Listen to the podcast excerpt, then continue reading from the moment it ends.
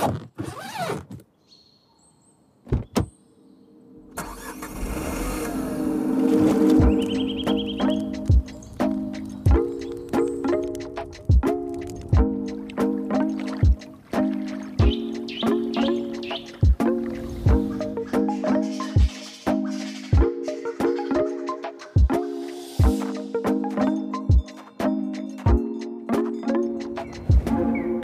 Herzlich willkommen zur zweiten Folge mit Cem und gleichzeitig auch zur zweiten Folge des Jahres. Ich freue mich, dass euch die Folge letzte Woche so gut gefallen hat und werde meine Intro diese Woche extra kurz halten. Wie auch letzte Woche habe ich das Buch passend zur Folge euch in den Show Notes einmal verlinkt. Das heißt Fahrtwind mit dem Klapprad von Rio nach Kanada. Bilder zu Cems Reise findet ihr in unserem Supporters-Bereich auf Patreon. Geht dafür einfach auf www.patreon.com slash off the path. Neben den Bildern, passend zur Folge, bekommt ihr alle Folgen dort ein bis zwei Tage vor normaler Veröffentlichung hier im Podcast und auch komplett werbefrei. Vielen Dank für eure Unterstützung, auch im neuen Jahr.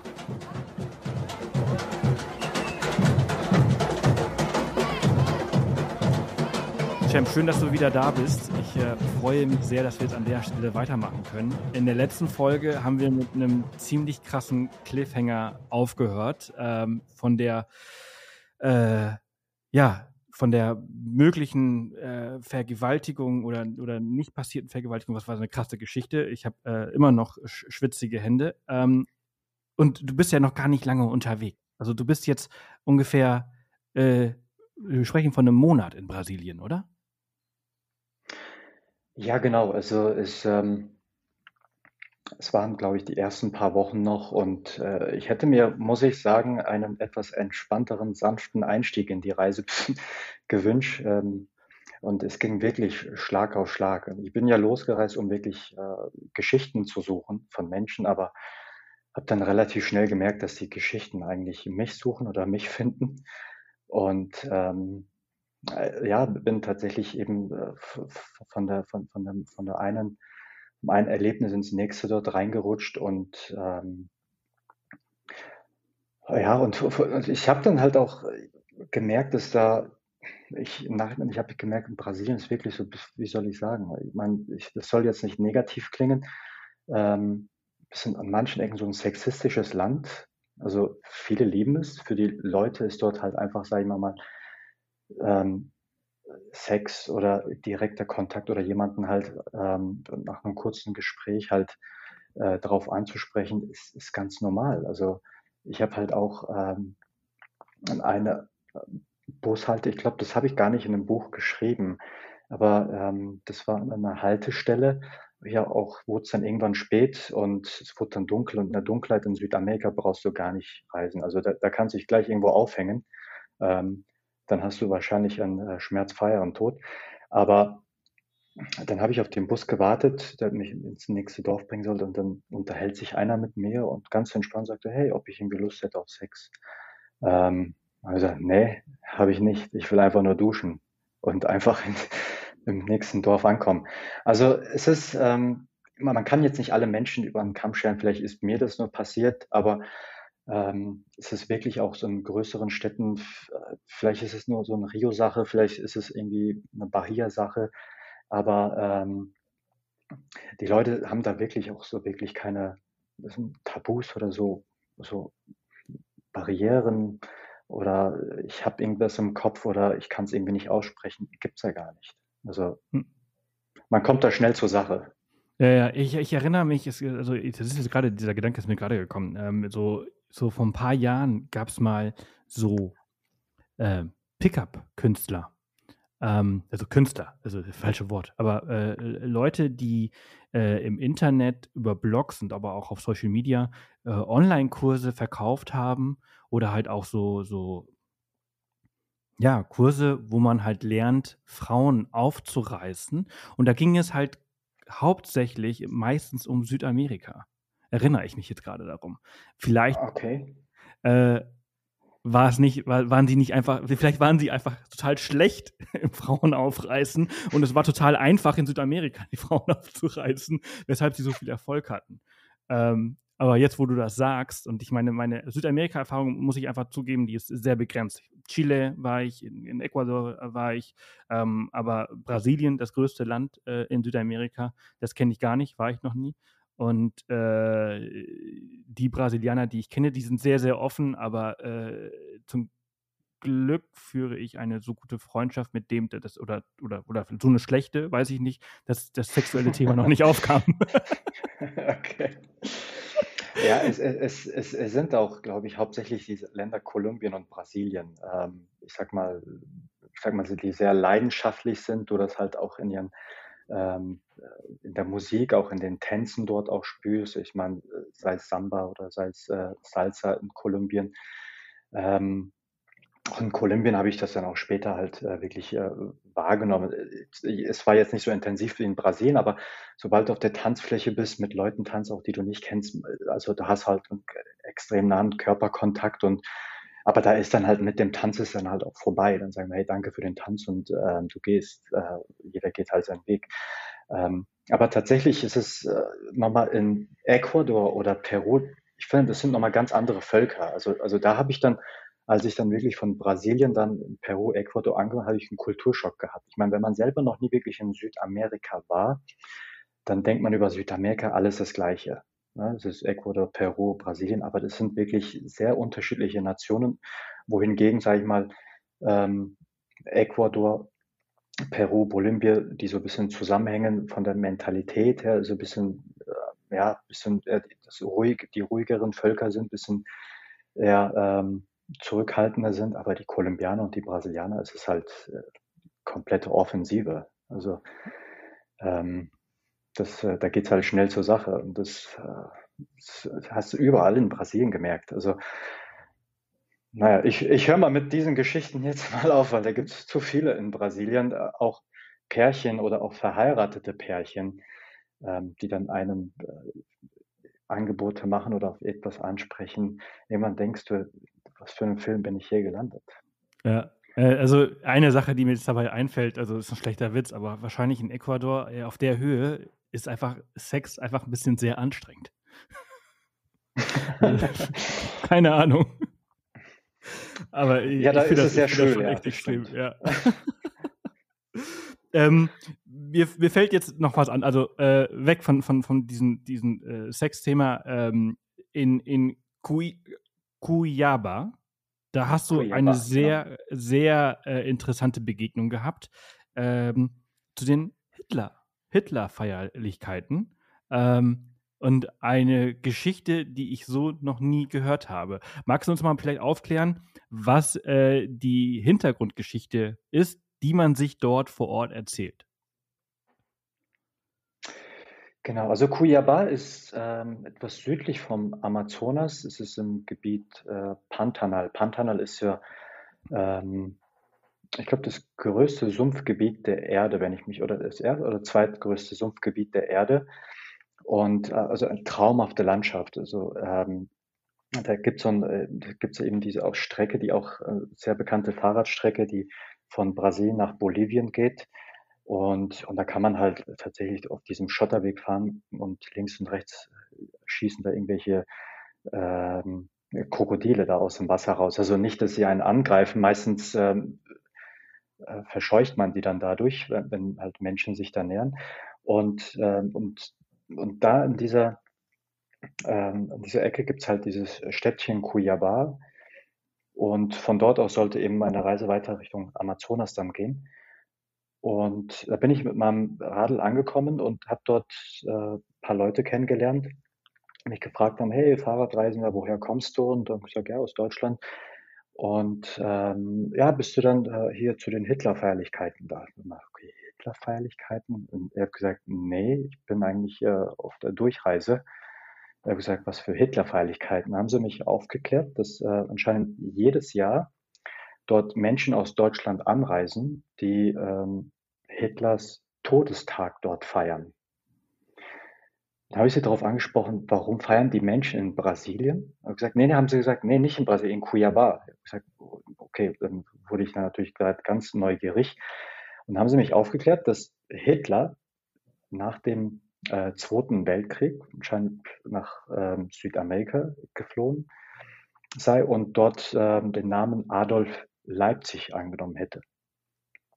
Und in Cuiabá hat er dann gelebt und hat sich dann als ähm, ja, Frau Brasilianerin zugelegt und hat dann mit ihr dann halt dort ähm, gelebt und, ähm, und bis anscheinend bis zum Alter von 90, 95 hätte er dann halt dort in Cuiabá gelebt. Und ich war natürlich geschockt und dachte mir, okay, das muss so eine erfundene Geschichte sein und äh, haben dann längere Diskussionen, längere Gespräche geführt. Und tatsächlich ist die Wahrheit über Hitler in Brasilien eine ganz andere als das, was man hier kennt oder hört oder in der Schule im Geschichtsunterricht einfach liest. Ich meine, hier gab es natürlich auch immer wieder mal Gerüchte, okay, ist Hitler gestorben oder es ist dann wirklich passiert. Aber in Brasilien weiß man, glaubt man zu wissen, dass ähm, Hitler tatsächlich in, in, Südamerika oder in Brasilien weiter gelebt hat. Und, ähm, und die Frau, die das wirklich ähm, beweisen kann, angeblich, hat auch ein Buch darüber rausgebracht und sie ist eine Professorin, glaube Geschichtsprofessorin oder genau, Geschichtsprofessorin war das an der Universität von Cuiabá. Und äh, dann habe ich mal ein bisschen recherchiert. Tatsächlich gibt es dieses Buch und, und sie hat da auch zu der Zeit noch angekündigt, dass sie auch anhand von DNA-Tests irgendwie nachweisen äh, möchte, dass tatsächlich ähm, Hitler dann auch in Cuiabá gelebt hat. Und ähm, dann habe hab ich mich tatsächlich auf die Suche gemacht, versucht, diese Frau ausfindig zu machen, bin an die Uni gefahren, äh, diesen äh, Jungs dort und die haben mich unterstützt, dort irgendwie dort den Kontakt herzustellen. Leider habe ich sie dann irgendwie nicht mehr erwischt, weil das wäre wirklich eine krasse Geschichte äh, gewesen. Hätte ich sie getroffen, hätte ich sie interviewen können, ähm, wie sie dann drauf kommt und äh, ob das dann, was in ihrem Buch steht, äh, woher sie das dann weiß und ob sie vielleicht noch irgendetwas weiß, was in dem Buch nicht drin steht. Aber so bin ich tatsächlich in Cuiabá an diese Hitler-Geschichte rangekommen, die für mich komplett neu war und auch äh, ganz zufällig dort, ja, ich da an dieser, an dieser Geschichte da vorbeigekommen bin, ja. Das ist eine krasse Geschichte. Ähm, äh, ich habe das Buch nicht ge gelesen und das ist das erste Mal, dass ich diese Geschichte gehöre. Aber ich muss dann immer dran denken, dass die Wahrheit immer die Gewinner schreiben. Äh, und äh, damit möchte ich gar nicht sagen, dass das die Wahrheit ist oder dass das, was wir gelernt haben darüber, über den Tod von Hitler, die Lüge ist. Aber die Wahrheit ist halt, ja, schreiben immer die Gewinner. Also ich stelle das gar nicht in Frage, aber ähm, finde ich interessant, ähm, was für Geschichten einem auf Reisen dann so begegnen. Ja, ich finde, das macht das äh, Reisen einfach auch ähm, so besonders. Und äh, weil man kommt ja aus der Routine raus und begegnet Dingen, von denen man eigentlich auch äh, ja, von dem man nur träumen kann. Ja. Ich sag so mal, unvorstellbar ist das ja auch gar nicht. Ne? Ich meine, sehr, sehr viele äh, Nazis sind ja nach Südamerika ausgewandert, ne? Argentinien. Äh, genau. Äh, also Chile. das ist ja wirklich, äh, Chile auch. Das ist ja echt so unglaublich. Also das war tatsächlich, als wir, als wir dort waren, ähm, da war da so ein Witz mit unserem Guide, hat er gesagt, schau mal da, äh, Chilene, äh, blonde Haare, blaue Augen, weißt du, wo der Großvater herkommt. Ähm, das, ist, das, das ist wohl einfach so da unten. Da kennt man aber, da geht man auch irgendwie gefühlt mit dieser Situation äh, ganz entspannt um, weil ich, ich sag mal, alles, was halt einem so ein bisschen weit weg ist, auch wenn es eine ganz, ganz schlimme Geschichte ist, wenn man selber irgendwie nicht hautnah erlebt, dann geht man damit halt irgendwie auch ganz anders um. Und ähm, auch auf, auf, dem, auf meiner ersten Backpack-Reise durch äh, Südamerika äh, habe ich auch längere Zeit äh, bei den Chilenen verbracht, äh, einer chilenischen Familie die haben mir dort auch Geschichten erzählt von, äh, ja, von Enkelkindern, die hier irgendwie dort, ähm, dort in der Nachbarschaft wohnen, von Deutschen, die, die ähm, aus dem, Zweiten Weltkrieg, nach dem Zweiten Weltkrieg irgendwie nach Chile geflohen sind und mir noch Bilder gezeigt ähm, vom Opa oder Opa, der irgendwie noch Offizier war, irgendwie äh, aus der SS-Teil. Also es ist irgendwie schon krass, was da äh, wie die Geschichten dort erzählt werden. Also fast ja, wie so eine gute Nachtgeschichte. Ja, das, das, ist, das ist krass. Also ich meine, äh, äh, wir haben ja auch eine andere, ganz andere Verbindung zu dieser Geschichte, weil wir sie halt äh, zum Glück nicht miterlebt haben. Ähm, ja. Und das ist natürlich eine ganz, ganz schreckliche Zeit für Deutschland gewesen. Das möchte ich an der Stelle auch nochmal natürlich dazu sagen. Also auch nur, Absolut. weil man hier ein, ein Gespräch führt und dann auch zwischendurch darüber lacht, will ich die, die Ernsthaftigkeit dessen äh, nicht in, also äh, nicht in Frage stellen. Ne? Ähm, das sage ich nicht dir gegenüber, das sage ich unseren Hörern gegenüber. Das muss ich ab und zu mal hier äh, einfach auch äh, ansprechen.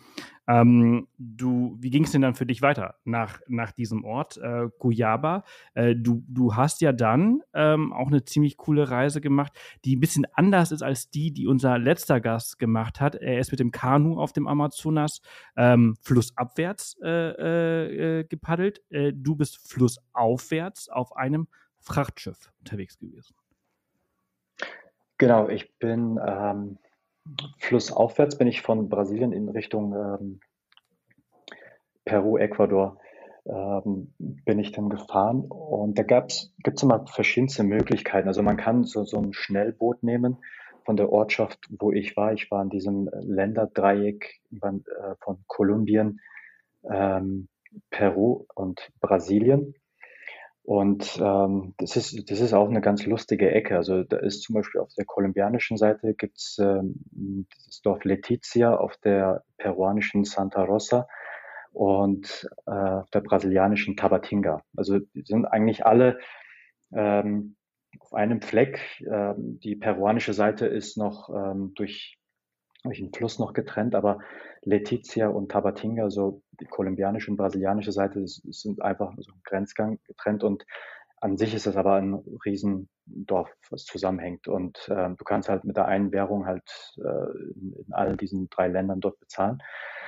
Und von, von, von diesem Länderdreieck äh, war mein Ziel halt weiter Richtung Peru dann äh, zu reisen und, und von Peru dann weiter halt irgendwann halt äh, Richtung, weiter Richtung Westen äh, auf die Panamerikaner zu kommen. Und ähm, es gab die Möglichkeit mit einem Schnellboot, wo man halt innerhalb von, ähm, ich glaube, 20 oder 24 Stunden dann eben sein Ziel in Peru erreichen konnte oder halt mit so einem Frachtschiff, wo man halt mit Einheimischen unterwegs ist, ähm, was halt weniger komfortabel ist und auch, ich glaube, dreieinhalb, vier Tage waren es dann wo man dann auf so einem Frachter verbringt.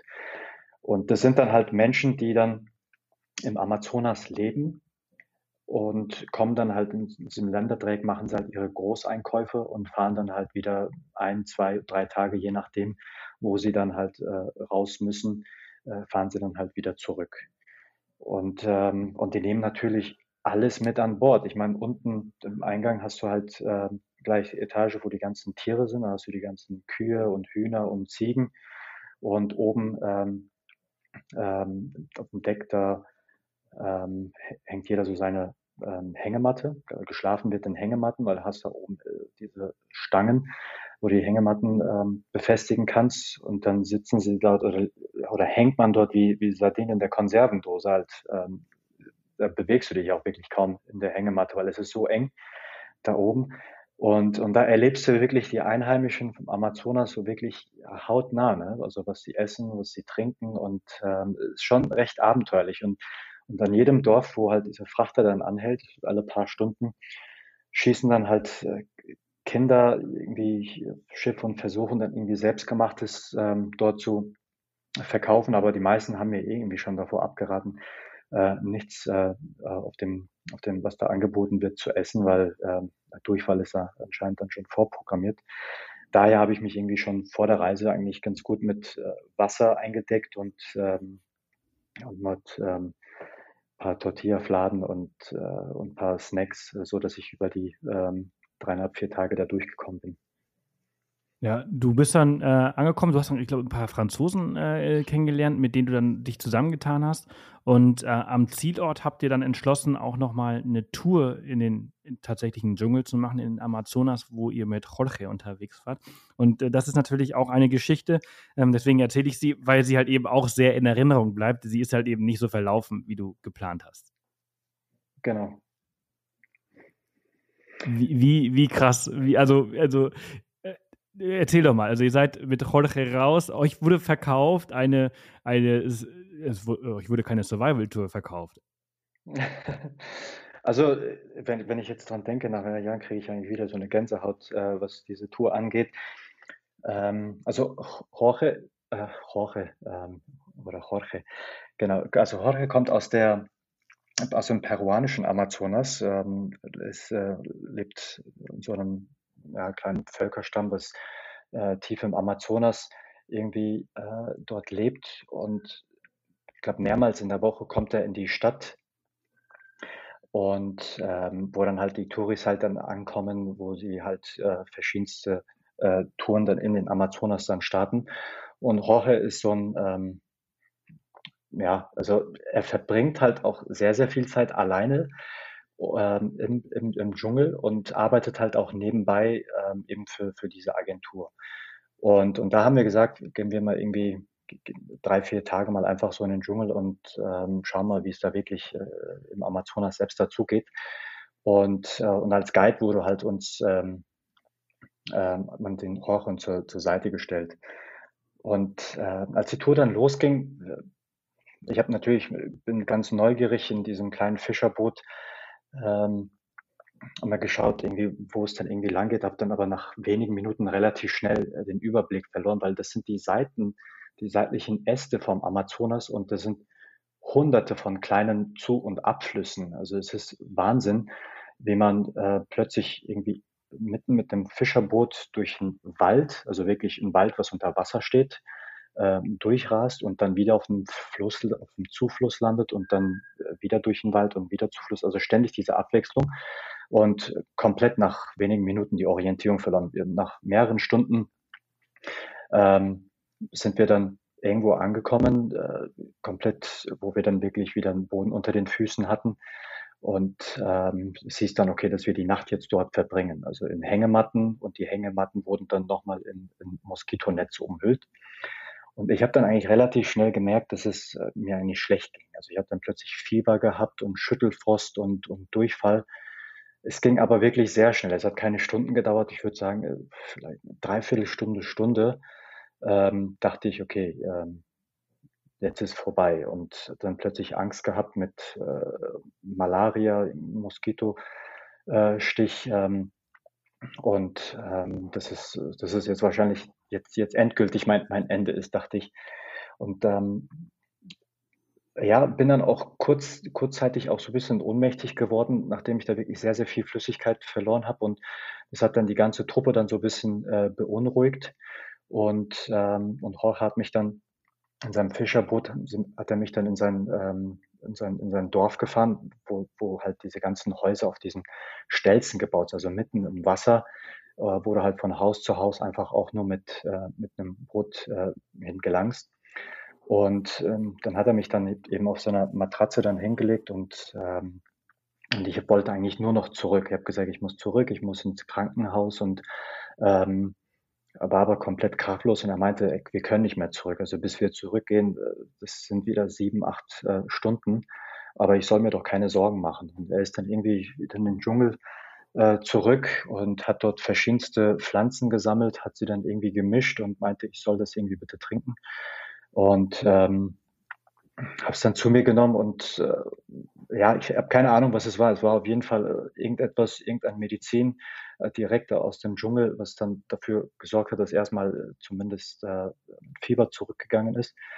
Und, und für den Abend hat er gesagt, dass er äh, eine Ayahuasca-Zeremonie ähm, organisiert hat bei seinem, bei seinem Vater. Und ich habe zwar von Ayahuasca gehört, nur ich wusste gar nicht, wie so eine Zeremonie an sich läuft. Ich wusste auch, dass das irgendwie etwas ist, was irgendwie in der westlichen Welt angekommen ist, ähm, ist in aller Munde auch schon war, in manchen Ländern legal, in den anderen illegal, aber ähm, ich dann irgendwie auch keine wirkliche Möglichkeit gehabt, da ein bisschen aufzuschlauen, was da auf mich zukommt. Er hatte nur zu, zu, mir gesagt, ich muss halt ein bisschen jetzt körperlich mich schon stärker fühlen, weil das irgendwie ähm, schon ähm, ja, einen mitnehmen kann. Und, äh, und so war es dann auch, dass, ähm, dass er irgendwie spät nachts er mich dann abgeholt hat und ähm, in die nächste Hütte gefahren. Und es war einfach nur dunkel. Ich habe nur gesehen, in dieser Hütte waren überall nur Kerzen aufgestellt und, ähm, und haben uns dann irgendwie in so ein ähm, Moskito, so ein riesen Moskitonetz in dieser Hütte hatten sie dann aufgestellt, wo ich dann Platz nehmen musste. Und sein Vater hat irgendeine Sprache gesprochen, von der ich nichts verstand. Also mit Spanisch hatte das nichts zu tun. Und ähm, ja, hat mir dann irgendwie so eine kleine Schale in die Hand gedrückt, äh, wo dann irgendwie so ein Sud, so ein ganz dunkles äh, flüssig, ganz dunkle Flüssigkeit, äh, die er selber zugemischt hat, äh, soll ich dann irgendwie, hätte ich dann trinken sollen, was ich dann auch gemacht habe. Und hat dann nebenher immer wieder geraucht und halt diesen Rauch halt in mein Gesicht gepustet und dabei ganz laut gesungen, ganz, laut, ganz laut geschrien. Ich dachte erstmal, ob er dann irgendwie Schmerzen hat von diesem Tabak, was er zu sich nimmt. Ähm, nee, das war einfach tatsächlich die Zeremonie. Die ging halt dort mehrere Stunden und die Franzosen, die haben mich dort auch begleitet und äh, haben das Ganze mitgemacht.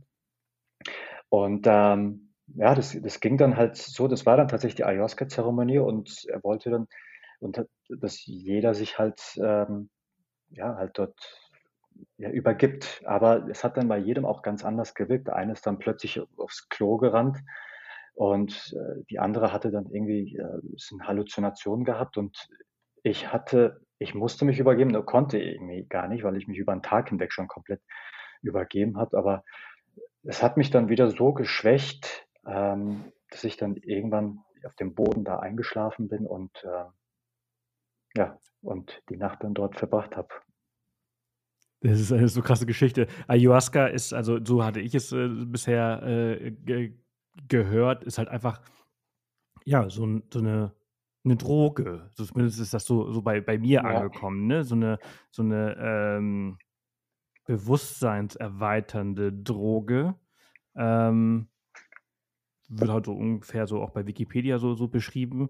Ähm, aber jetzt in, in, du hattest kein Google, du hattest keine Zeit, dich darauf vorzubereiten. Dir ging es auch ziemlich schlecht, ja. du hattest nicht so viel Wahl. Aber am nächsten Tag ging es dir gut. Fieber war weg, du warst fit, mehr oder weniger. Ähm, und äh, konntest den Heimweg äh, zurück, äh, äh ich glaube, ihr wart in Iquitos, oder? Ich weiß nicht, wo ihr wart, äh, äh, genau, wieder, genau. wieder antreten. Ja, tatsächlich, wenige Stunden später, nachdem ich dann wieder wach war, habe ich gemerkt, okay, ähm, fast, fast, wieder, fast wieder wie neu geboren, aber wirklich. Also ich war zwar noch körperlich etwas geschwächt, also kraftlos, aber ich hatte kein Fieber mehr und kein Schüttelfrost und äh, konnte wieder auf eigenen Beinen wirklich laufen und bin auch ähm, ins Boot dann auch wieder eingestiegen und an die Rückreise angetreten. Also für mich ähm, immer noch absolut äh, ein Phänomen, was da wirklich passiert ist. Ich kann es mir echt nicht erklären, ob's, äh, was da wirklich gewirkt hat, ob vielleicht ähm, diese, diese Ayahuasca-Zeremonie wirklich äh, geholfen hat, ob es vielleicht dieses ähm, ähm, Getränk war, was oder dieser Saft war, was, was der Jorge vorher gemischt hat.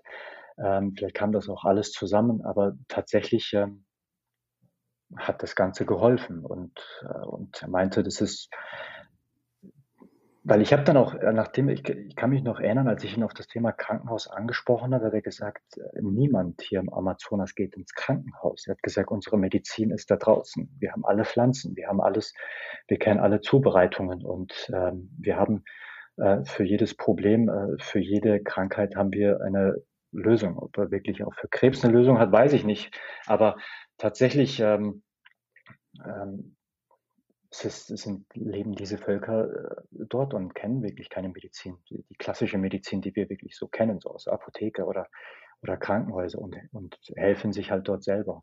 Ja, wie, wie haben deine Mitreisenden darauf reagiert? Auf die, äh, du hast ja gesagt, der eine ist auf Toilette gegangen, die anderen zwei haben sich sofort übergeben in diese Schüsseln. Aber äh, so im Nachhinein, wie ging es ihnen dabei und, und wie haben die darauf reagiert? Also denen ging es allen gut, aber ich, man hat gemerkt, dass alle so etwas geschwächt waren, weil, ähm, weil die Zeremonie, das, das ging schon an die Substanz. Also, also das eine Mädel hatte dann auch ähm, Halluzinationen gehabt, äh, kurzzeitig. Und ähm, ja, also man, man ist, man hat allen hat man es irgendwie angemerkt, dass, dass man was durchgemacht hat, was man vorher nie gemacht hat.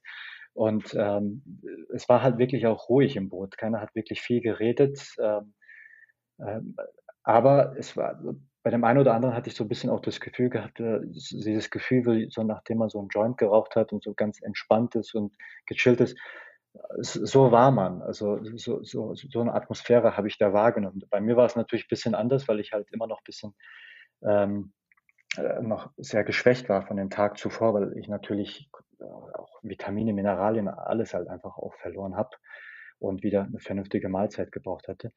Aber ähm, ja, es ist, man hat es allen gemerkt, dass es eine, ja, so eine einmalige Erfahrung war, die, die dort alle mitgemacht haben. Ja, ja, spannend. Äh, nach äh, Peru kommt Kolumbien äh, und ähm, man muss auch dazu sagen, wir haben jetzt schon lange nicht mehr über das Fahrrad gesprochen, aber das kommt jetzt wieder in, äh, zum Einsatz. Äh, du warst ja jetzt auf dem, auf dem Schiff und jetzt äh, auf dem Boot und jetzt kommt die Panamerika, die bekannte Straße, die die Kontinente einmal durchquert, außer einen, einen kurzen Abschnitt ähm, in, in Costa, nee, Costa Rica, sondern Panama und Kolumbien. Da ist das Darien Gap, äh, was, was diesen, diesen Highway quasi trennt. Äh, aber du bist jetzt auf der bekannten Straße und bist in Kolumbien angekommen. Ähm, wo zieht es dich als erstes hin? Ähm, genau, angekommen in Medellin bin ich dann. Und in Medellin kam dann auch ein Freund dazu, der dann äh, sechs Wochen mich auf dieser Reise begleitet hat. Also von Kolumbien bis nach ähm, Mexiko war es, genau. Und über Umwege bis nach Mexiko. Über, über Umwege bis nach Mexiko, genau. Und, äh, und er hat sich halt auch mit, ich, äh, er hat mich ja noch angerufen und so, hey Jam, die Reise klingt irgendwie cool, ich habe deinen Blog gelesen und ähm, ich würde gerne dazukommen. Er hat gesagt, äh, was muss ich mitbringen? Ich habe gesagt, Klapprad. Und er hat sich dann tatsächlich auch ähm, kurz, äh, kurzzeitig dann ein Klapprad zugelegt ähm, und ist dann in Medellin dann angekommen und dann sind wir gemeinsam an die, an die Karibikküste dann äh, Kolumbiens dann weiter. Und, Aber äh, ja, ganz dann, kurz, also, also während, während ja. du ja äh, äh, gesagt hast, also Brasilien sind die Leute halt total offen gewesen, jetzt so in, in, in, in äh, Peru ähm, waren sie ja dann schon wieder eher zurückhaltend. Vielleicht hat das was mit ein bisschen mit der Höhe oder so zu tun, das weiß ich nicht. Äh, und in Kolumbien sind sie jetzt wieder total offen, ne? Denn ich erinnere mich an eine Szene in Medellin, wo du halt äh, gegenüber von dem Haus oder Wohnung deiner deines Hosts äh, sitzt und sofort zum Essen eingeladen wirst, was ja in den letzten äh, Tagen eher weniger passiert war. Äh, ja, tatsächlich. Also ähm, also in Ecuador und Peru, äh, wie bereits schon erwähnt, sind, sind die Leute schon sehr zurückhaltend. Also auch wenn man aktiv auf die zugeht, nach etwas fragt, dann äh, ähm, kommt dann natürlich auch immer drauf an, wo man ist. Ähm, ich sag mal, Städte und, und Dörfer sind halt nochmal da sehr unterschiedlich. Aber ähm, Leute sind dann halt schon ein bisschen eher in sich gekehrt, angekehrt und sind eher ein bisschen zurückhaltend, ein bisschen äh, introvertiert. Und ähm, in Kolumbien hat man halt wieder das komplett das gegensätzliche Spiel. Und ähm, und da war ich natürlich in größeren Städten habe ich dann natürlich immer wieder äh, Couchsurfing auch genutzt und was in Südamerika mal sehr, sehr gut funktioniert hat. Und ähm, Leute sind halt immer sehr mh, hm, gastfreundlich, laden einen ein, auch zum Essen oder äh, sehen einen auf dem Fahrrad und ähm, ja, sind halt sehr offen, freundlich auch zum Essen, wird man dann überall eingeladen, auch wenn die Leute da wirklich selber wenig haben. Und, ähm, und in Amerika ist es halt, wo man denkt, okay, da wird das Ganze jetzt deutlich einfacher, war es aber tatsächlich nicht. Also Südamerika ist da schon für mich nochmal so ein Alleinstellungsmerkmal, was die, was die, was die Thematik angeht, was vor allem die Unterkünfte angeht. Ähm, genau, also Kolumbien war, sage ich mal, auch von der, von der Gastfreundlichkeit her ähnlich wie Brasilien, auch von den Bekanntschaften, die ich dort auch ähm, gemacht habe, aber natürlich ähm, definitiv am Ende nicht auf dem Niveau Brasilien. Also Brasilien ist äh, hier nochmal, ähm, hat, hat für, für mich nochmal eine, eine ganz andere, besonderen ähm, Stellenwert hier nochmal. Mhm. Es gibt dann ähm, eine Szene, die du nicht ganz aufgelöst hast in, den, in, dem, in dem Buch, äh, die ich mich bis zum Schluss gefragt habe, was ist damit passiert? äh, du weißt, worauf ich zu sprechen komme? Genau, genau. Du meinst äh, ähm, das Land das an, der, an der Karibikküste? das Grundstück, was ihr euch gekauft habt, oder äh, habt, genau. habt ihr es euch wirklich gekauft? Äh, das ist die große Frage. Ähm, ihr seid, äh, ich glaube, dein Freund hieß Harald? Heißt Harald? Äh, nee, der, der Andreas. Ach, Andreas. Ähm, und äh, Andreas und, und du, ihr seid äh, durch, durch Kolumbien gefahren und seid an die Karibikküste gekommen und da, das fandet ihr irgendwie ganz, ganz besonders, ähm, weil ihr bei so Aussteigern so ein bisschen gelandet seid, äh, die irgendwo in den Bergen mit, mit Blick auf, den, auf, die, auf die Karibik gelebt haben und ihr irgendwie mitbekommen habt, wie günstig dieses Land ist. Also er, erklär noch mal bitte, wie war diese Situation? Wie seid ihr darauf gekommen? Also wir sind von äh, Santa Marta aus, das ist ähm, eine recht größere Stadt äh, an der Karibikküste äh, Kolumbiens, äh, wollten wir in den äh, Tyrona National Park. Das ist ähm, einer, einer der bedeutenden oder schönsten Nationalparks Kolumbiens. Und wenn man in Kolumbien ist, hieß es, okay, im Tyrona Park muss man gesehen haben. Das ist ein Nationalpark direkt an, an der Küste am Meer gelegen und ähm, auch bei den Touristen äh, sehr gefragt. Und da sind wir eben von Santa Marta aus hingeradelt und haben dann direkt am ersten Tag dann festgestellt, okay, da waren lange Schlangen an, an, an Touris am Eingang zum Park und gesagt, okay, darauf habe ich jetzt keine Lust.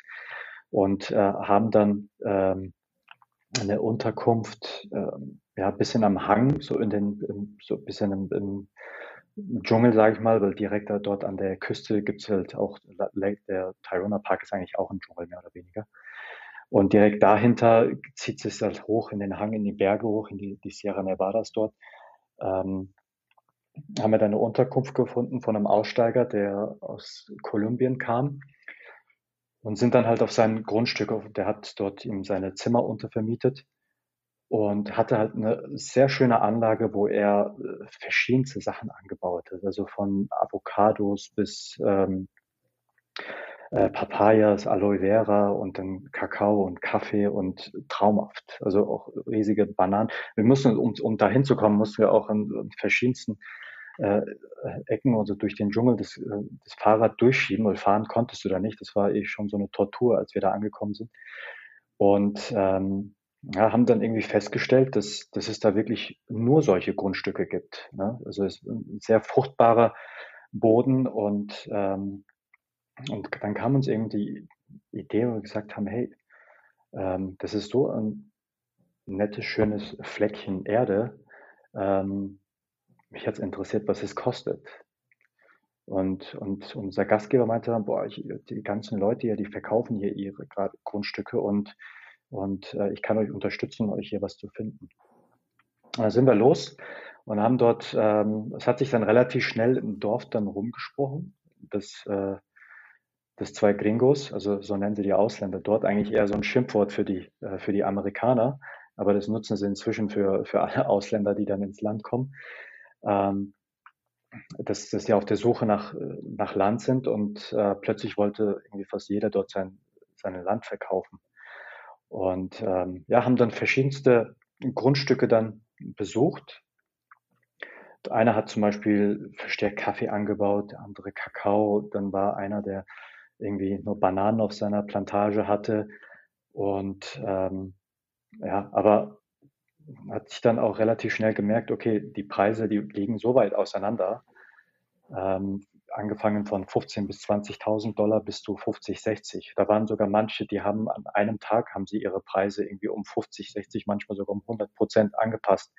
Und wenn du dich irgendwie umgedreht hast, weggegangen bist, dann hat er plötzlich um 50 Prozent wieder reduziert. Also eine ganz verrückte Sache. Und wir haben uns tatsächlich in den Kopf gesetzt, da was zu holen. Wir dachten, okay, das ist ein Stückchen Erde hier hinterm Tyrona Park, was irgendwie unentdeckt ist. Ähm, und hier kann man sich doch was holen, hier kann man bestimmt ein Hostel oder irgendetwas hier hinpflanzen und, ähm, und sich niederlassen. Tatsächlich haben wir dann auch so ein Pärchen dann auch kennengelernt. Äh, sie kam aus Australien, glaube ich, und er aus Spanien.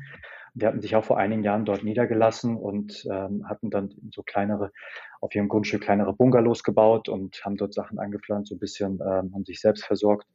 Aber recht schön alles eingerichtet und sowas hatten wir dann auch im Kopf gehabt. Und über mehrere Tage kamen wir dann irgendwann an einen Verkäufer, ähm, ich glaube Eduardo hieß er, und ähm, nee, Edgar, Edgar hieß er, er hat sich Don Edgar genannt. Und der hatte dort mit Abstand das, äh, größte, das größte Grundstück gehabt. Also sogar mit einem Wasserfall mittendrin. Also wirklich ein, ein Riesen. Ich weiß nicht mal, wie viele Hektar das waren. Aber äh, also ablaufen konntest du das Ganze nicht. Auch die Zufahrt dorthin war halt sehr, sehr schwierig. Ähm, es war nicht wirklich äh, in irgendeiner Form dort ausgebaut. Aber vom ähm, Preis her, also auf den, auf den Hektarpreis, auf den ähm, Quadratmeterpreis heruntergerechnet, war das halt sehr, sehr günstig. Ich glaube, es, äh, ich weiß nicht mal den genauen Preis im Kopf, aber ähm, er wollte halt dieses Grundstück verkaufen und uns war es klar, also, die haben dort wirklich Stück äh, Traumlandschaft, also wirklich Traumlandschaft. Da hast, hast du auch den ganzen Bäumen, hast du auch noch die Affen gesehen, die da irgendwie von einem Baum auf den anderen gesprungen sind und damit, das kann uns alles gehören. Ne? Und, und das muss wirklich nicht, äh, und das hat wirklich auch nicht viel gekostet. Und da haben wir wirklich äh, eingeschlagen, haben gesagt, okay, nehmen wir Papiere besorgen. Und wir mussten dann aber weiter und haben gesagt, okay, den Rest, ich hatte irgendwie schon mich bezüglich mit der Bank irgendwie schon so ein bisschen äh, informiert und äh, Überweisungen und, und Darlehen und all diese ganzen Sachen. Und für uns war das Ding irgendwie schon geritzt.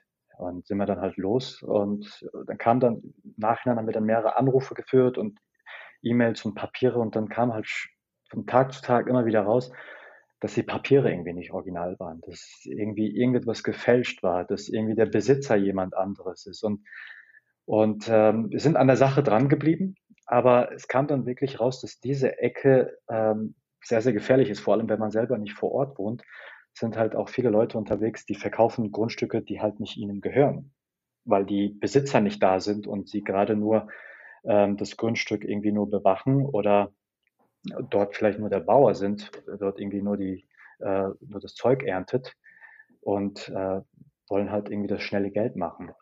Und das, es ist wirklich, es ist ein wunderschön, eine wunderschöne Ecke Erde, wirklich. Und das Ganze war früher, gehörte der FARC, beziehungsweise halt eben dieser Guerilla-Truppe, ähm, die gegen die Regierung gekämpft hat und da wurde halt, da wurden halt Drogen angebaut. Und das ist halt dieses fruchtbare Land wurde dann halt, nachdem sich die FARC halt mit der Regierung geeinigt hat, wurde halt eben dieser Drogenanbau dort halt ähm, eben unterbunden. Das wurde dann irgendwie dann äh, verboten und äh, die Leute haben dann halt angefangen, ganz andere Sachen halt äh, eben anzubauen. Und, und die Regierung hat dann halt dieses Land eben den Leuten dort aufgeteilt, geschenkt oder zu einem kleinen Preis eben abgegeben. Und die Leute, die das halt eben für einen schmalen Taler gekauft haben, waren eben jetzt bereit, das für, für eine deutlich höhere Summe, für uns natürlich noch sehr, sehr günstig eben äh, zu verkaufen.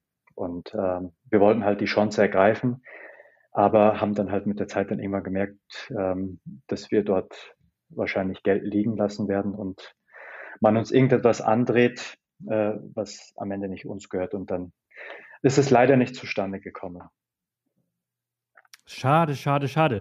Denn ähm, also von diesem High, ähm, also ich meine, ist dann einfach unter Pech zu verbuchen, ne? Aber ich, was war eure Idee dahinter? Was wolltet ihr daraus da, da dann machen? Auch so eine Art Hostel oder wolltet ich hatte irgendwie mal gelesen, ihr wolltet Kaffee vielleicht anbauen? Ja, also das war vor allem auf diesem riesigen Grundstück, äh, da war schon an, an manchen Ecken war was halt angebaut und vielen Ecken war es halt komplett naturbelassen. Also es war wirklich, ich würde mal sagen, ein, ein kleiner Nationalpark. Also es war wirklich so ein Nationalpark, wo du halt verschiedenste äh, Tiere und Natur hattest. Wir wollten das halt auch möglichst dort äh, dabei belassen. Und ähm, nur an diesem, an dieser kleinen Ecke, wo es halt eben dieses kleine Häuschen gab, das Ganze halt ein bisschen ausbauen, halt Unterkünfte und dann halt Leute empfangen, alles selber als Selbstversorger halt wirklich dort agieren. Weil ich selber in Kolumbien ähm, traumhafte äh, Unterkünfte gefunden habe. Ähm, so eine Unterkunft, das werde ich nie vergessen. Ähm, das war oben auf dem Berg, da hinzukommen. Das hat einen ganzen Tag gedauert, also das ganze Zeug hochzuschleppen mit dem Rad und dem Gepäck.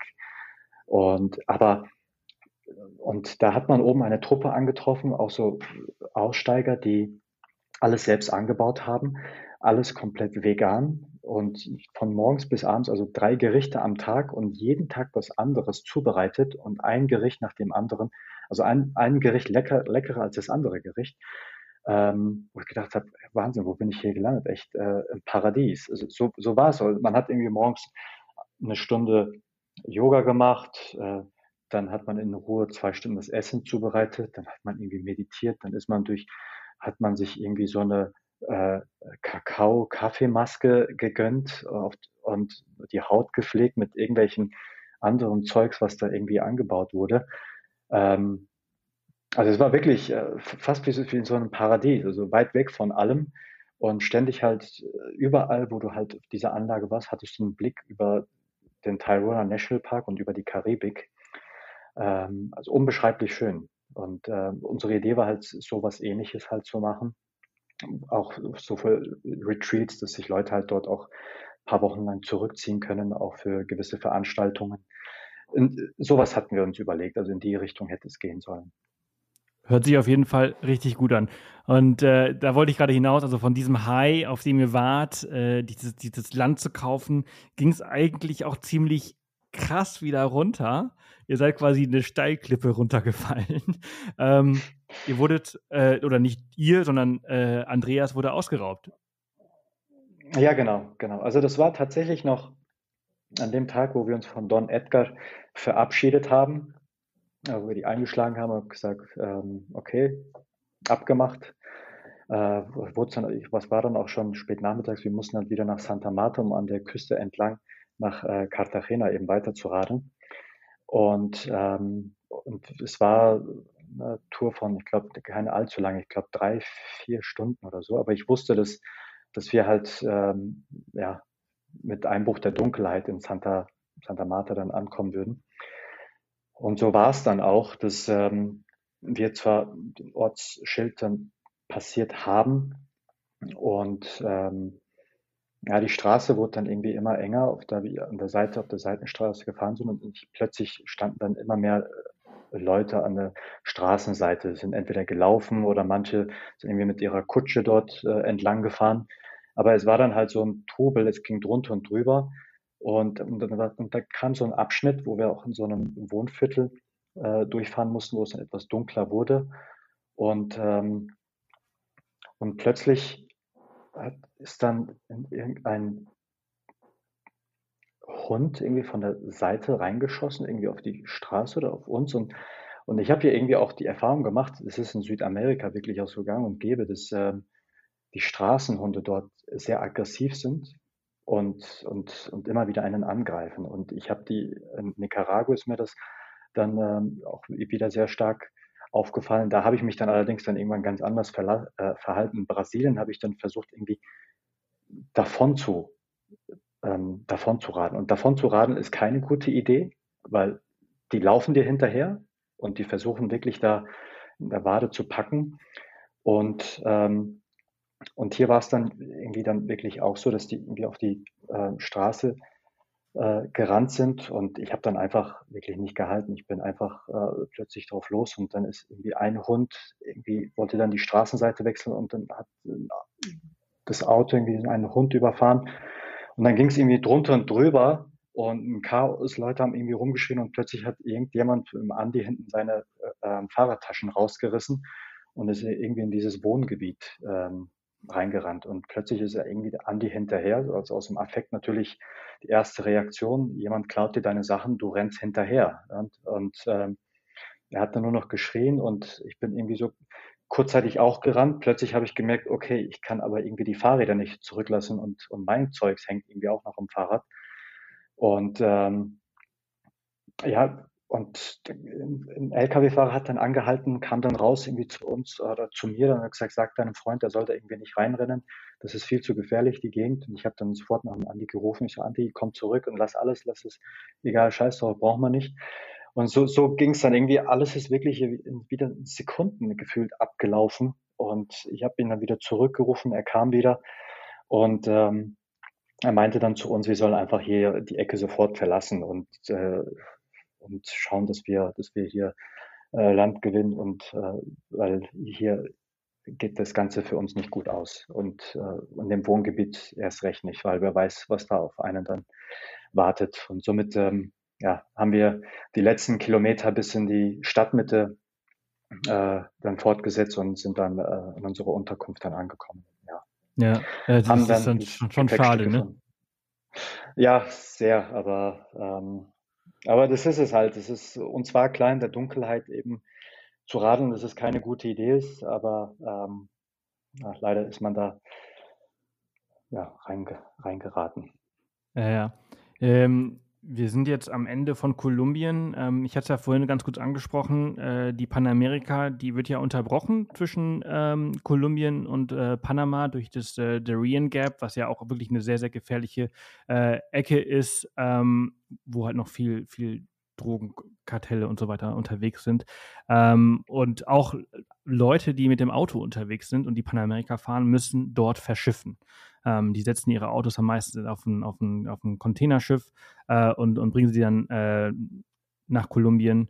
Ähm, ihr hattet es ein bisschen einfacher, ihr habt eure Fahrräder zusammengeklappt äh, und habt sie in einen Flieger gesteckt und äh, habt eins, zwei, zwei Länder übersprungen äh, und seid nach ja, Nicaragua geflogen. Genau. Also ihr Panama und, und Costa Rica ähm, äh, übersprungen und seid nach Managua ähm, geflogen. Das ist die Hauptstadt von Nicaragua. Ähm, und das ist dann schon wieder einfach ein komplett, also man, man landet doch irgendwie in einer anderen Welt, oder? Äh, ja, genau. Also tatsächlich haben wir dann äh, die beiden Länder übersprungen. Also äh, Panama und Costa Rica kannte ich auch schon äh, von, von Reisen aus, aus meiner Backpacker-Zeit und ähm, wollte da irgendwie jetzt nicht nochmal durch und ähm, und vor allem, es war dann auch jetzt irgendwie eine Reise gegen die Zeit, weil ich wusste, dass irgendwann halt der Winter dann halt ähm, einbricht und Richtung Kanada ich dann halt in Schwierigkeiten gehabt hätte. Also haben wir dann diese beiden Länder dann übersprungen und sind dann in Nicaragua, in Managua, wie du es gesagt hast, dann angekommen und dort dann eben die Reise fortgesetzt Richtung äh, Guatemala und Mexiko. Und ähm, tatsächlich war es aber es ist, es ist sehr anders, kulturell ähm, nochmal anders als zu Südamerika. Äh, ich fand es dann ehrlich gesagt aber auch äh, weniger abenteuerlicher, vor allem wenn man dann irgendwann Südamerika erlebt hat, diese verschiedensten Länder. Ähm, ist man in, ähm, so ein bisschen in Nicaragua angekommen und hat dann so ein bisschen schon diesen amerikanischen Einfluss dann auch schon an der einen oder anderen Ecke erlebt, was die Fahrzeuge angeht. Das sind zum Beispiel die öffentlichen Verkehrsmittel, das nennt sich Chicken Bus. Das sind alte Schulbusse aus den USA, die umfunktioniert werden in öffentliche Verkehrsmittel, wo dann, die dann bunt angemalt werden. Und ähm, da geht es natürlich auch vor allem in so einer Stadt wie Managua äh, drunter und drüber. Und äh, die Stadt wurde auch schon mehrmals von Erdbeben aufgesucht und ähm, ich fand es jetzt auch nicht wirklich so einladend, muss ich sagen. Es war vielen Ecken war es so ein bisschen wie ausgestorben äh, weniger attraktiv und ähm, haben auch die Stadt auch recht schnell dann verlassen und sind dann ähm, Richtung Küste geradelt, äh, Richtung ähm, Leon und dann ähm, weiter ähm, genau Richtung Norden, Guatemala, Mexiko. Genau, ihr habt dann ähm, Zentralamerika ging relativ schnell, also zumindest nimmt es nicht so viel, so viel Platz in deinem Buch äh, ein. Ähm, ich erinnere mich, dass es halt durch diese ganzen Länder, also du hast jetzt gerade Guatemala äh, angesprochen, ich glaube durch Belize seid ihr auch durch, ähm, rüber nach Mexiko. Ähm, und ich muss mich da jetzt ein bisschen konzentrieren, um irgendwie den Faden äh, zu behalten. Ähm, ihr seid durch Mexiko durch, äh, ein Teil, und dann, warum seid ihr nochmal nach Kuba geflogen? Also wir sind, ähm, ich habe relativ schnell dann in, ähm, in Mittelamerika gemerkt, dass da die, die Abwechslung ein wenig da ist. Also diese Länder, ähm, die da so zusammenhängen, so El Salvador, äh, Nicaragua, ähm, dann Guatemala, ist es, ich finde, kulturell alles sehr, sehr ähnlich. Also Guatemala ist natürlich durch die Landschaft dann nochmal sehr besonders, durch die ganze Vulkanlandschaft. Ähm, das hat, äh, ist aus meiner Sicht nochmal auf jeden Fall auch, auch äh, für Zuhörer, glaube ich, wenn sie Richtung Südamerika, also Mittelamerika schauen, finde ich halt äh, Guatemala ein sehr, sehr spannendes äh, Reiseziel. Aber äh, wir haben dann gemerkt, dass äh, vor allem die Panamerikaner, die ist halt einfach auch so stark befahren und, und man trifft dort natürlich auch andere äh, Fahrradreisende und viele sagen dann, boah, die Ecke kannst du halt komplett vergessen, nimm lieber den Bus und äh, da rasen halt die ganzen äh, Trucks und Busse an dir vorbei und äh, immer wieder auch gefährlich. Und tatsächlich fand ich halt den Abschnitt äh, Mittelamerika, ähm, also vor allem halt diese Länder bis Mexiko halt recht ähm, unspektakulär und haben dann halt auch gemerkt, okay, das ist in Mexiko, da in äh, Oaxaca dort äh, auch nicht so wirklich ähm, oder, oder Chiapas auch nicht so wirklich dann spannend war. Natürlich hast du dort äh, sehr, sehr schöne äh, Naturlandschaften, die man dort äh, sehen kann. Aber ich habe so ein bisschen so der Abenteuer aus Südamerika ein bisschen hinterher geheult. Und da haben wir gedacht, okay, jetzt brauchen wir so ein bisschen Abwechslung und dachten, ähm, okay, bevor auch Andi abreist, jetzt sind wir doch so nah äh, an der Karibik. Kuba hat man immer wieder gehört, auch äh, politisch auch immer wieder sehr interessant. Ähm, dachten, okay, äh, die Inseln müssen wir uns auf jeden Fall mal anschauen und äh, haben dann tatsächlich die Räder eingepackt und äh, sind dann äh, nach Havanna geflogen und äh, haben dort äh, nächsten Kulturschock erlebt. Ähm, ja, also Kuba, wie soll ich Kuba zusammenfassen in wenigen Sätzen? Also Kuba ist, sag mal, nicht so, wie man es aus den Reisemagazinen kennt. Wenn man vielleicht so eine Reise aus dem Reisemagazin bucht, dann vielleicht schon. Aber wenn man auf eigene Faust nach Kuba reist, äh, kann es für einen sehr, sehr anstrengend werden. Und ähm, ich muss sagen, muss am Ende des Tages, was die Architektur angeht, was das Land angeht, sehr, sehr spannend. Ähm, aber kulturell weiß ich nicht, ob ich mir Kuba wirklich nochmal antun würde. Ja, äh, die, die, deine Beschreibung, ähm, die hat mich so ein bisschen an manche Länder, also in Nordafrika, ähm, erinnert, wo du halt, also ich möchte jetzt hier nicht wieder ein Land über, äh, über den Kamm scheren, aber halt oft sehr ausgenommen wirst. Ne? Und so hörte sich das halt so für mich ja. an. Ihr wart in der Casa Particular, wo euch halt ein günstiges lokales Restaurant empfohlen wird und äh, dann kostet das halt einfach so viel wie halt irgendwie zwei Monatsgehälter von einem durchschnittlichen Arbeiter oder so. Ähm, und und äh, so ging das irgendwie so die ganze Reihe durch. Ja, so, so ging das tatsächlich. Es fing, fing eigentlich schon am Flughafen an. Also ähm, und man kommt am Flughafen, das ist interessant, du kommst am Flughafen in Kuba an und ich meine, du kennst in jedem Land, kennst du Grenzbeamte oder Kontrolleure, das sind ganz normalen Uniformen, ähm, hauptsächlich Männer. In Kuba, also ich weiß nicht, ob, ob das jetzt nur bei uns der Fall war, ob das jeden Tag so an diesem Flughafen so ist, aber erstmal sind es nur Frauen, was ja erstmal okay ist dann aber krasse Miniröcke und dann krasse hochhackige Schuhe, krasse Netzstrumpfhosen und alles so komplett freizügig. Die haben mir, scheiße, was, was geht hier ab eigentlich? Und, und, und alle ähm, super unfreundlich, also extrem unfreundlich, kommandieren einen so rum. Ähm, und sobald du dein Handy irgendwie in die Hand nimmst, versuchst irgendwie ein Bild zu machen, stehen schon zwei neben dir und kriegst eine Verwarnung und äh, sollst doch bitte die Bilder löschen und keine Aufnahmen. Also so ging das halt an vielen Ecken so und ähm, es wird halt viel immer auf, ja, so möchte gern Freundlichkeit, aber hintenrum merkst du dann, ist es irgendwie nicht so gedacht. Aber das ist dann halt wieder auch verstärkt wieder auch in Kuba, also in Havanna gewesen, sobald man irgendwie dann die Hauptstadt verlassen hat, waren die Menschen dann halt anders, weil ich merke, überall, wo halt immer so ein Touristenandrang ist, ähm, sammelt sich halt immer auf der anderen Seite, ich sag mal, eine gewisse Gruppe, um halt daraus Profit zu schlagen. Und äh, das war in Havanna verstärkt. Es ging los bei den äh, Taxifahrten äh, in diesen Oldtimern, das erstmal sehr, sehr schön ist und dann ähm, will der Taxifahrer kassieren, nimmt von jedem 20 Cent und äh, nimmt von dir einfach mal äh, drei, vier, fünf Dollar, was für uns jetzt natürlich sehr, sehr äh, wenig Geld ist für die Fahrt, die man da zurücklegt. Aber du kommst, du fühlst dich natürlich in dem Moment irgendwie äh, einfach nicht gut. Und aber da sind auch wirklich auch Leute, auch Bürger, die dann halt das sofort sehen und sich dann für dich einsetzen, sogar auch mit dem Taxifahrer dann äh, sich streiten. Also die gibt es auch. Man kann jetzt nicht sagen, dass alle Leute dort so sind, aber vor allem, nachdem ich in Südamerika, Mittelamerika das so nicht erlebt habe, ähm, kam dieses Thema, was du zum Beispiel von Nordamerika, äh, Nordafrika auch berichtest oder was man auch in manchen äh, südeuropäischen Ländern auch kennt, ähm, ähm, kam das dann wieder ein bisschen zum Vorschein. Vielleicht, ähm, weil das dann wieder so weit weg war und plötzlich dann wieder präsent. Ja, äh, was ich gelernt habe aus, aus diesem Teil von Kuba äh, in deinem Buch ist, dass es halt äh, diese zwei Währungen gibt, die du gerade angesprochen hast. Einmal den Cook und einmal den Kup mit P am Ende. Äh, und der eine ist halt genau. eben für die Einheimischen und der andere ist halt die Währung für die Touristen, die halt, ich, ich kann mich jetzt nicht mehr ganz genau erinnern, was du geschrieben hast, wie viel mehr die ist. Ähm, aber das wusste ich auch nicht.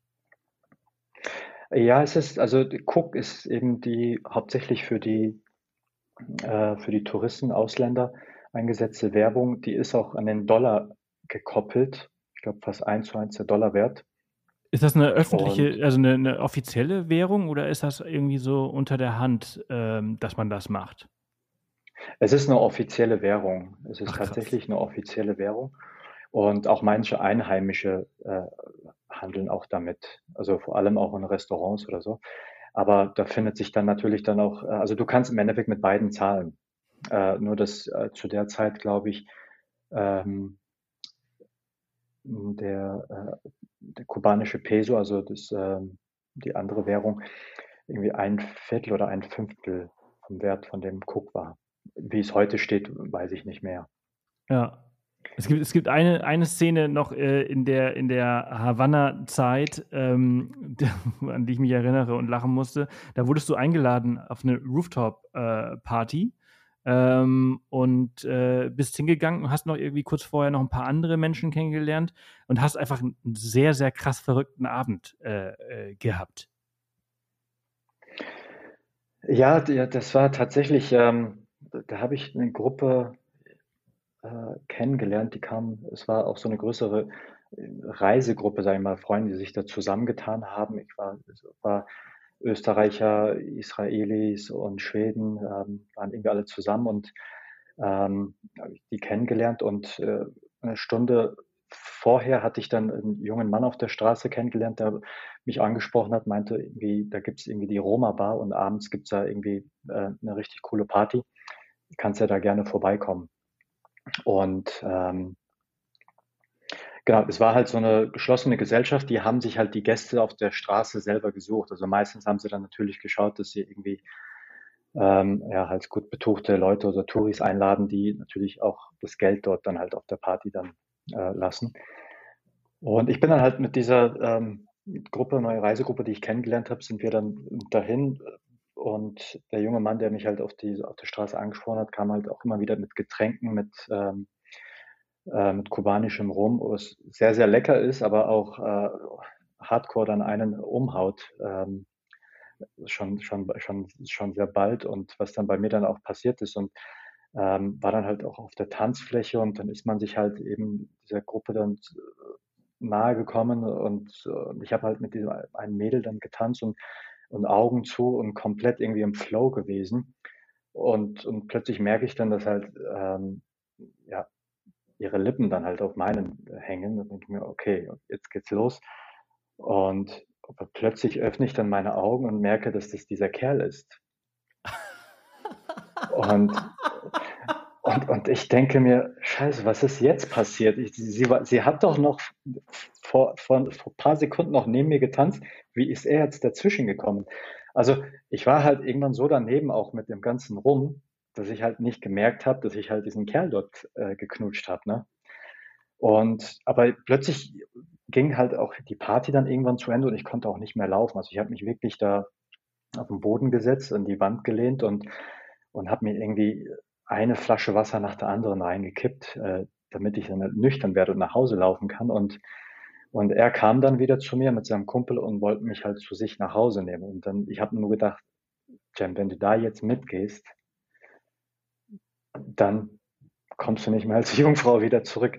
Nee, ähm, ähm, nee tatsächlich habe ich dann ähm, ja, mich dann gewehrt und die wollten mich irgendwie noch in die Taxi nehmen. Also, also jetzt nicht ähm, gewaltsam oder so, aber haben mich irgendwie gedrängt, komm, wir werden irgendwie weiter feiern und komm doch mit und habe gesagt, nee, ich muss echt nach Hause und habe mich dann von denen tatsächlich gelöst, habe aber irgendwie den Weg nach Hause erstmal nicht gefunden, habe dann irgendwie ein bisschen gebraucht äh, durch die Straßen von Kuba und äh, aber irgendwann kam ich dann doch recht spät dann zu Hause an, ja. Aber das ist halt der, der, also ist eine krasse Geschichte. Also ich musste so lachen. Ähm, aber äh, ein Vorteil hat äh, Kuba gehabt. Äh, du bist äh, ziemlich betrunken durch die Straßen Havanas geirrt und hast dann äh, äh, deine, deine Casa Particular gesucht. Ähm, Andreas, muss man kurz dazu sagen, war zwischenzeitlich wieder abgereist nach Hause. Seine Zeit war vorbei, weshalb du allein unterwegs warst. Ähm, ja. Und du musstest aber, du musstest dir keine Sorgen machen um deine Sicherheit, während du halt bis zu diesem Zeitpunkt ähm, auf deiner Reise ja immer dich um deine Sicherheit kümmern musstest. Aber ähm, ein Vorteil hat Kuba vielleicht, dass das Re Regime äh, dann doch sehr hart äh, durchgreift. Die Leute haben Angst davor und äh, es ist halt relativ wenig kriminell. So habe ich das zumindest gelesen.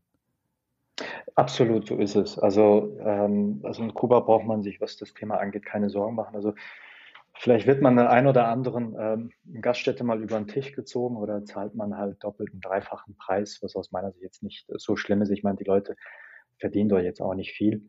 Ähm, in vielen Ecken habe ich es halt auch gemerkt und äh, habe es dann auch gegeben, was für mich äh, völlig okay war. Ähm, aber was das Thema Kriminalität angeht, wie du schon erwähnt hast, ähm, muss man sich für Kuba wirklich keine Sorgen machen. Äh, vor allem auch wenn du ähm, kriminelle Tat begehst, kommst du auch nicht weit. Es ist, von der Insel kommst du auch nicht runter. Ähm, daher ist, ist tatsächlich ähm, dieses Land oder die Insel wirklich dort sehr sicher und auch die ähm, medizinische Versorgung ist ja auch wirklich sehr, sehr gut. Dafür sind auch, ist ja Kuba auch immer sehr bekannt. Es ist ja auch, ähm, auch alles äh, für Public zugänglich, alles.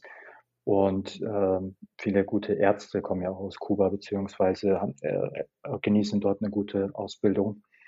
Äh, genau, also was die Themen angeht, ähm, das sind definitiv die, äh, die Pluspunkte, was, äh, was eine Kuba-Reise betrifft. Mhm. Wir kommen jetzt zu einem, zu einem Teil der Reise, die, die weniger schön für dich gewesen ist, denn ähm, Dein Großvater ist äh, gestorben und äh, du musstest deine Reise unterbrechen und bist äh, zurückgeflogen. Ähm, ähm, er, er, er, hat in der Türkei gelebt, also die ganze Familie hat sich dort getroffen und du hattest die Reise zu dem Zeitpunkt nicht nur unterbrochen, sondern eigentlich abgebrochen. Genau, das war kurz nachdem ich äh, Kuba verlassen habe und äh, in Mexiko wieder ankomme wie du es auch schon gesagt hast, Andreas war dann schon abgereist und da habe ich in Mexico City dann auf mein Gepäck gewartet und ein Handy eingeschalten und äh, plötzlich kamen irgendwie die Nachrichten von meinem Bruder, ähm, dass, mein, dass mein Opa äh, schwer krank sei und ähm, ja, es da nicht gut ausschaut. Und ähm, ist man natürlich erstmal geschockt und ähm, ja, dann wartest du auf dein Gepäck und äh, stellst halt die ganze Sache die ganze Reise so ein bisschen in Frage. Und ähm, ja, also ich habe dann sofort auch zu Hause angerufen bei meinen Eltern, die Idee gehabt, äh, sofort zurückzureisen. Meine Eltern wollten mich davon abhalten. Meine Mutter meinte, okay, war ja vor deiner Reise irgendwie auch schon klar, er war ja schwer krank, er war ja auch schon etwas älter. Aber da ist mir dann halt auch eine, eine Sache dann halt auch relativ schnell bewusst geworden. Und äh, klar, wenn man irgendwann ähm, seine Eltern hat. Äh, die Eltern sind ja ein bisschen auch äh, so ein Schutzschild, also wenn man klein ist sowieso. Und je älter man wird, ähm, man verlässt sich dann immer noch auf, ähm, auf die Meinung von den Eltern. Aber ähm, es ist halt auch irgendwann auch wichtig, egal in welches, wenn man auch natürlich mit fortgeschrittenem Alter, dass man auch selber gewisse Dinge halt dann auch äh, überdenkt. Und auch wenn die Eltern es für einen gut meinen, muss es nicht immer genau das äh, Richtige sein. Obwohl meine Eltern gemeint haben, okay, äh, komm nicht, bleib dort und wir haben hier alles unter Kontrolle. Habe ich dann einfach für mich dann plötzlich kurz überlegt und gesagt, hey, das ist das letzte Mal, wo, man, wo du halt noch dein Opa oder eine geliebte Person einfach sehen kannst. Und es gibt gewisse Dinge im Leben, die wiederholen sich. Man kann sie aufschieben. Man kann sagen, okay, das kommt ja bestimmt nochmal. Aber ein Tod, wenn man, äh, egal wo man ist und ein Mensch verabschiedet sich, steht völlig außer Frage. Ich denke, da werden die äh, Zuhörer wahrscheinlich zustimmen. Egal was man gerade tut, ähm, ist alles andere einfach unwichtig, weil ähm, da ist eine Person, die geht, ähm, ähm, die verabschiedet sich einfach vom Leben und es gibt keine andere Möglichkeit mehr, die Person wieder zu sehen. Also für mich war einfach in dem Moment die Entscheidung eigentlich auch relativ einfach. Ähm, gesagt, auch wenn ich halt diese Reise jetzt dann abbrechen muss, ähm, fliege ich. Und das habe ich dann auch gemacht, konnte dann auch glücklicherweise mich von meinem Opa dann auch verabschieden. Ähm, war dann auch ähm, zur Beerdigung dann auch in der Türkei. Und äh, klar, auf dem Weg dahin ist man natürlich in Gedanken und es geht halt um Tod und ähm, man ist dann halt einfach fix und fertig, auch mit den Nerven. Und äh, an so einer Fortsetzung der Reise denkt man nicht. Aber tatsächlich, als ich dann in der Türkei angekommen bin und mit der Beerdigung, als dann die gesamte Familie da war, auch, auch Familienmitglieder, die ich seit vielen, vielen Jahren gar nicht mehr gesehen habe ähm, und wieder getroffen habe und in dieser wundervollen, ich sag mal in Anführungszeichen wundervolle Umgebung, aber alle zusammen zu sein und ähm, wieder über alte Zeiten zu reden und zu schauen, wie kleinere wieder herangewachsen sind oder Babys, die da da sind oder Leute verheiratet sind. Und dann sieht man tatsächlich halt, wie das Leben halt auch immer weitergeht. Und ähm, das ist halt auch, ähm, man sich halt immer wieder dann halt neu orientieren muss, auch wenn gewisse Dinge halt manchmal nicht so laufen, dass man halt wieder den Kopf heben muss und sagen muss, okay, es ist jetzt einfach eine schlechte Situation, aber ähm, für uns, für mich geht das Leben einfach weiter. Und die Situation hat mir wirklich dann vor Ort extrem viel Kraft gegeben und ich habe mich, glaube ich, noch nie lebendiger gefühlt als in dieser Situation. Und ähm, und tatsächlich habe ich gemerkt, Jem, wenn nicht jetzt, wann dann? Also das Leben wirklich mit beiden Händen packen und sagen, das ist das Leben. Das Leben ist dafür da, ähm, seine Träume zu leben, Dinge nachzugehen, die einem Spaß machen, das zu machen, was einen erfüllt. Und, ähm, und, und zu dem Augenblick war es tatsächlich eben die Reise und warum ich dann auch beschlossen habe, wieder die Reise fortzusetzen. Mhm. Ja, Leben und Tod ist so nah beieinander, ne, in solchen Situationen. Ähm, der, der, der, eine verabschiedet sich und, und in, in, in, dir löst es halt einfach so, so, so eine krasse Lebensexplosion. Äh, so war es, ja, der, genau. Ja, das ist schon irre. Du hast dann äh, entschieden, dass du, dass du weitermachst und, und äh, du hattest ja in Mexiko-Stadt äh, oder Mexico City ähm, quasi abgebrochen. Die Reise wieder aufgenommen hast du dann in LA ähm, du bist dann nach Los Angeles geflogen und hast dann aber auch ziemlich schnell gemerkt, ähm, die USA ist jetzt nicht mehr ganz so einfach. Couchsurfing funktioniert nicht mehr so gut. Äh, äh, wie heißt das andere? Road Showers? Nee, wie heißt die andere Plattform? Ähm, Warm Showers. Warm Showers funktioniert hier auch nicht mehr so gut. Ähm, Du hast dann jetzt auch äh, Harald dabei gewesen, den hatte ich ja vorhin schon mal kurz angesprochen, den hatte ich mit Andreas verwechselt. Ähm, ihr wart zu zweit unterwegs und äh, habt dann eure Art der Reise ein bisschen ähm, umgestellt. Ähm, wie kamt ihr zu eurem ähm, Honda Odyssey? Äh, Odyssey? Odyssey, ja genau, die Odyssee. Es war wirklich eine Odyssee, ja. Genau, also äh, ich musste ja dann die, die Zeit irgendwie ja aufholen, die ich ja dann ähm, ja, mit der Beerdigung dort, irgendwie auch der, mit der Reise in die Türkei und dann Deutschland dazwischen halt dann äh, verloren habe. Ähm, zurück nach Mexiko und die ganze Strecke nach oben hin wieder durchzuradeln, ähm, hätte ich nicht geschafft, obwohl ich wirklich im Norden von Mexiko mich mit einigen Leuten treffen wollte, die dann auch ähm, auch gewartet haben, aber leider konnte ich da nicht weitermachen, ähm, weil ich auch schon bald auch in Kanada ankomme und aufgrund des Wintereinbruchs. Also habe ich dann beschlossen, dann nach LA zu reisen und ähm, ein anderer Freund von mir, Harald, hat mich dann ähm, eben äh, für, für, seine, für seinen Jahresurlaub, ich glaube zwei oder drei Wochen war es, hat er mich dann begleitet. Und ähm, ich habe dann in LA relativ schnell dann festgestellt, ähm, dass ja, diese Gastfreundlichkeit, die man aus Südamerika kennt, eigentlich in den USA nicht da ist. Also zumindest bei meinen Versuchen nicht da war. Wie du es erwähnt hast, Warm Showers oder, oder Couchsurfing oder andere Plattformen. Zwar, klar, Airbnb geht immer, aber ich, ich wollte halt eben dieses Low-Budget-Reisen wollte ich eben äh, verfolgen, weil, weil ich auch immer glaube, dass halt Leute, die dich halt auf Couchsurfing einladen, mehr an dir interessiert sind, an deinen Geschichten oder, oder an einem Gast, anstatt, äh, anstatt dem, äh, der Kohle, die sie dort halt eben bekommen. Ähm, und Airbnb war mir dann halt immer so ein bisschen zu unpersönlich. Und ähm, genau, und dann haben wir eben festgestellt, dass halt auch äh, die ganze Reiserei in, in, in, in USA für mich einfach nicht mehr so einen Reiz hatten oder auf dem Rad ähm, auch die ganzen äh, Zeltplätze, so wie ich es in Südamerika ähm, kennengelernt habe. Dann haben wir dann beschlossen, okay, ähm, es muss irgendwie günstig bleiben. Was machen wir? Wir holen uns einfach einen Van und, ähm, und sind dann auf so eine Auktion gegangen, auf so eine Autoauktion in LA und haben für, ich glaube, waren es 700 oder 800 Dollar ähm, einen alten Honda ersteigert.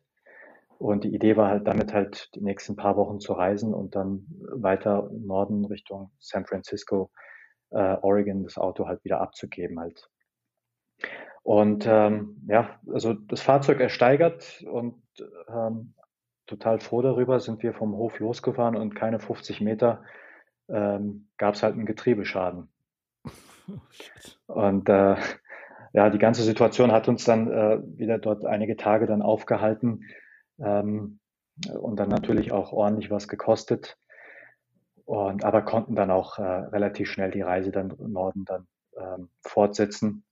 In den USA ist es ja so, dass man, äh, also Wildcampen ist absolut untersagt. Äh, zwar machen das viele dann versteckt, aber ähm, wenn die Polizei ähm, die Highway Patrol einen erwischt, dann äh, wird es äh, sehr schnell sehr teuer. Und ähm, aber trotzdem haben wir es halt immer wieder gewagt, halt den Honda Odyssey in irgendwelchen Wohngebieten oder Kaffeeparkplätzen äh, abzustellen und dann drin zu schlafen. Haben das ein oder andere Mal ähm, Besuch dann ähm, von der Polizei bekommen, aber ähm, konnten uns ein bisschen dumm stellen und sagen, hey, wir sind äh, Deutsche, wir kennen uns, äh, äh, wir kennen uns hier gar nicht aus. Wobei ich sagen muss, die amerikanischen Polizisten sind da ähm, schon sehr großzügig und ähm, wenn man sich entschuldigt, wenn man zugibt, dass man einen Fehler begangen hat, lassen sie auch einen auch äh, relativ schnell dann wieder gehen. Mhm. Genau. So waren wir die ersten Wochen dann äh, USA dann unterwegs. Aber ich habe dann für mich dann relativ schnell dann festgestellt, Reisen mit dem Van oder Reisen mit dem Auto ist tatsächlich doch nicht äh, das Richtige für mich und, und haben das Auto dann, ähm, dann in äh, Oregon dann auch wieder abgegeben und ich bin dann wieder aufs Fahrrad dann ähm, gewechselt. Ja, der Harald äh, ist dann wieder zurück. Du warst dann äh, alleine genau. unterwegs und, und wir kommen jetzt dann quasi zum, zum Abschluss äh, der, der Reise und äh, dieser zwei Folgen, die wir aufgenommen haben.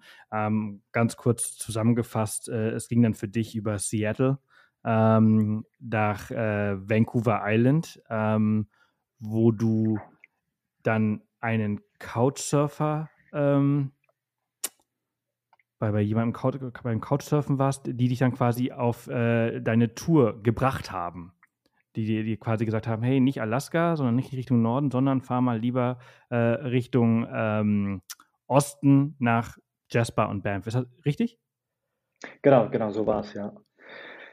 Ähm, ich bin dann in, in Vancouver, auf Vancouver Island ähm, apropos äh, Vancouver Island, traumhafte Insel, also vor Vancouver. Vancouver Stadt ist Voll. auch schon sehr, sehr schön. Ja. Und also traumhaft. Also ich habe, ich muss sagen, ähm, ich habe von Kanada eigentlich nichts erwartet und ich kenne es halt auch von meinen vorherigen Reisen eigentlich auch so, dass ähm, man am Anfang immer komplett geflasht ist, ein See, ein Vulkan oder ein Berg hier und, ähm, und komplett überwältigt ist und gegen Ende einer Reise einfach äh, diese Reizüberflutung irgendwann nachlässt und alles kommt halt einem ganz normal vor. Aber das war in Kanada anders und Kanada hat mich wirklich so gecatcht und ähm, hat mich so beeindruckt. Erstens von den Menschen her, man denkt halt Kanadier, Amerikaner, es ist das Gleiche, ist es nicht. Also die Kanadier sehen sich mehr als Europäer, sehen sich den Europäern äh, gebunden als zu den Amerikanern. Und ähm, und sind halt super nett, super gastfreundlich und laden einen ein, sind sehr hilfsbereit.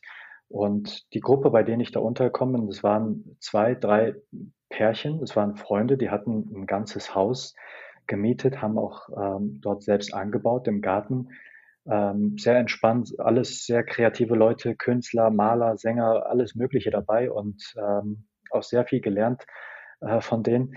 Und äh, die haben mir dann tatsächlich geraten, äh, wenn Kanada, dann unbedingt äh, Banff und Jasper National Park und äh, Richtung Norden wird es zwar bei Whistler interessant, aber danach ähm, weniger und es wird dann halt dann schon sehr, sehr kalt und da würde ich dann mit dem Radl wohl nicht mehr gut durchkommen. Und ähm, genau darauf, und er meinte, es gibt halt ein Zeitfenster, äh, wo, wo das Wetter noch äh, gut ist. Und dann habe ich eben die Zeit genutzt und bin direkt am nächsten Tag dann auch abgereist und von über Vancouver City dann ähm, Richtung Banff äh, National Park. Und von Banff Richtung Jasper sind diese 300 Kilometer. Das ist, da gibt es diesen Iceways äh, Park, äh, Parkway heißt der, glaube ich. Äh, Icefield, Icefield Parkway. Parkway. Ja. Genau, und ähm, gilt anscheinend, wusste ich zu der Zeit auch nicht, habe es dann erst dann nachher dann gelesen. Es ist wohl einer der schönsten ähm, Strecken auf der Welt überhaupt. Und äh, tatsächlich war es auch so. Also es, tatsächlich fährt man da durch und du hast das Gefühl, du bist in so einem Gemälde unterwegs. Du fährst wie so ein Gemälde, was gezeichnet ist und du fährst da mitten durch.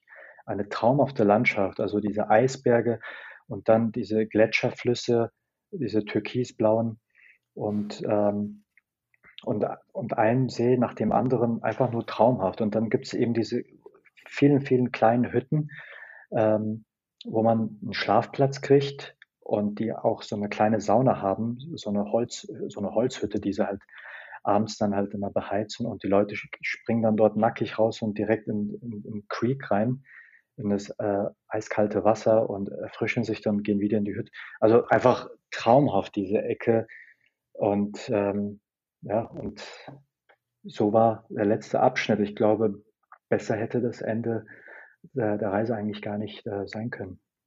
Ja, du bist dann äh, nach diesen vielen, vielen Kilometern in dem verträumten Jasper angekommen, ähm, was ja einfach wirklich ein, ein geiler Ort ist. Ne? Also er liegt ja da oben äh, in den Rocky Mountains, äh, umgeben von diesen äh, tollen Bergen und Seen und in dem Athabasca River. Äh, es ist einfach ein sehr idyllischer Ort, um so eine Reise zu beenden. Absolut. Also es ist, ähm, wenn man dann dort ankommt und dann ähm, sieht, dass die äh, Touristen einfach in diese kleine Ortschaft dann ankommen, um halt diese Naturspektakel sich anzuschauen. Und, und wenn man dann ähm, dort ankommt und, und das als ein Ziel erkennt und, und zurückblickt und diese ganze Strecke dann einfach sieht, die man zurückgelegt hat von Brasilien bis nach Kanada, dann äh,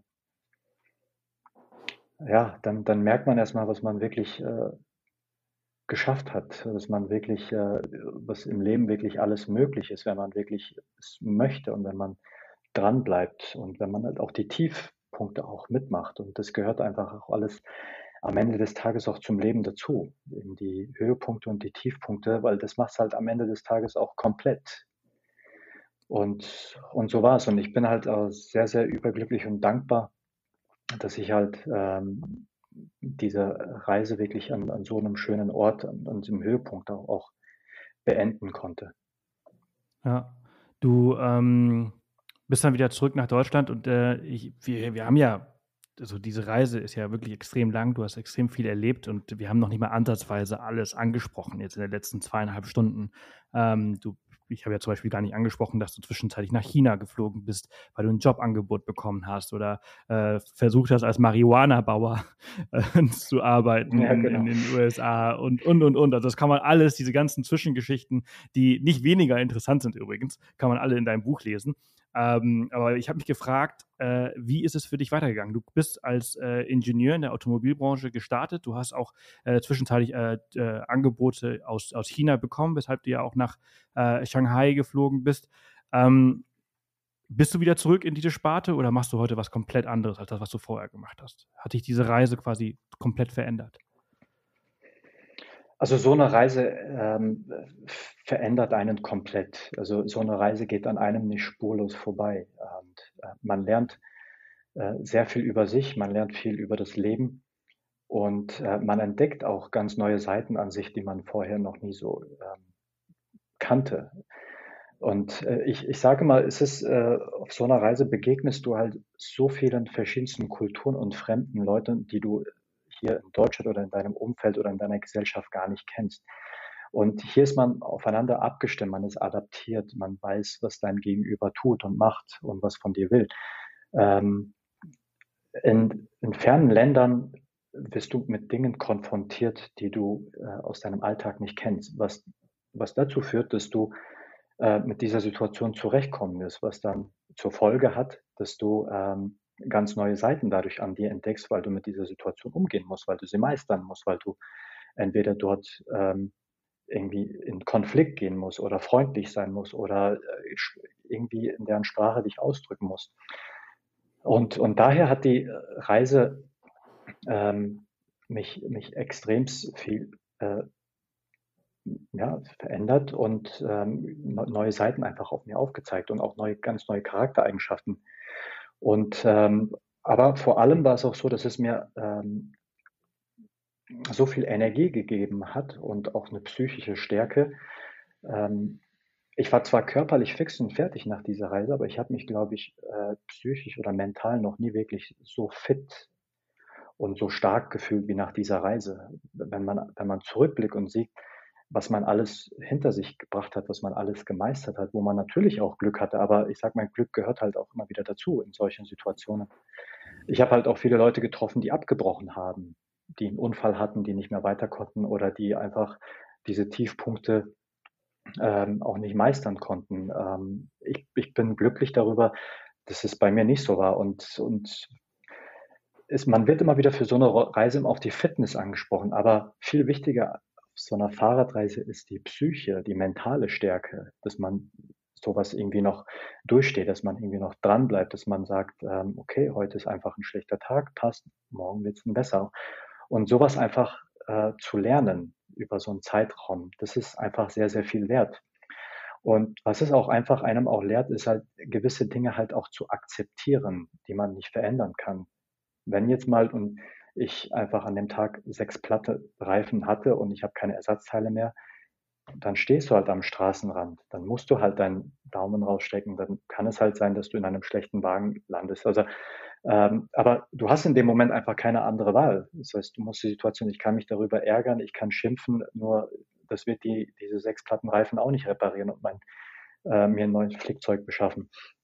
Daher ähm, man, man lernt, ich sage immer, die Reise ist, glaube ich, die beste Schule des Lebens. Ähm, ich glaube, man lernt sehr viel über das Leben, über sich selbst, was dir keine Schule, kein Studium ähm, einfach vermitteln kann. Und ähm, ja, daher war es einfach für mich klar, dass ich, wenn ich zurück bin, ähm, was anderes machen möchte. Heute bin ich ähm, noch teilweise in dem Ingenieursjob unterwegs, aber ich habe auch mit dem Andi gemeinsam haben wir ein Unternehmen in den USA gegründet, ähm, weil ich in den USA recht schnell auch gemerkt habe, dass äh, deutsches Brot dort Mangelware ist oder gutes Brot. Und, und heute vertreiben wir über unser Online-Shop ähm, deutsches Brot recht erfolgreich und äh, möchten unser Produktportfolio jetzt erweitern und auch gewisse Dinge halt auch direkt vor Ort dann ähm, ja, herstellen. Mega gut. Richtig, richtig gut. Freut mich so sehr für dich und äh, ja, dass du deinen Weg gefunden hast und was, was, was, was für eine Reise. Du hast es gerade so gut als zusammengefasst. Da möchte ich gar nicht zu viel äh, hinzufügen. Aber Reisen ist einfach das Beste, was man im Leben machen kann. Alles, was ich weiß, habe ich auf Reisen gelernt. Nicht, nicht alles, aber fast alles. Ähm, und äh, ja, man lernt so viel über sich, aber halt auch über, über, über die, die Menschen und, und, und über unsere Erde. Und äh, ich bin sehr dankbar dafür, dass du dir heute die Zeit genommen hast. Viel mehr Zeit, als wir eigentlich geplant haben. Äh, wir sind jetzt wirklich schon seit fast äh, zweieinhalb äh, Stunden hier am Quatschen und äh, ich danke dir vielmals. Sebastian, ich danke dir. Hat super Spaß gemacht und äh, ich freue mich, dass wir uns begegnet sind. Und ähm, und schauen wir, was aus unserer Begegnung dann wird, weil ich finde, ja, vielleicht eine Fahrradtour. Vielleicht eine Fahrradtour, das sollte mindestens drin sein. Hört sich gut an. Danke dir, mein Lieber. Ich danke dir, Sebastian. Bis dann. Ciao. Ciao.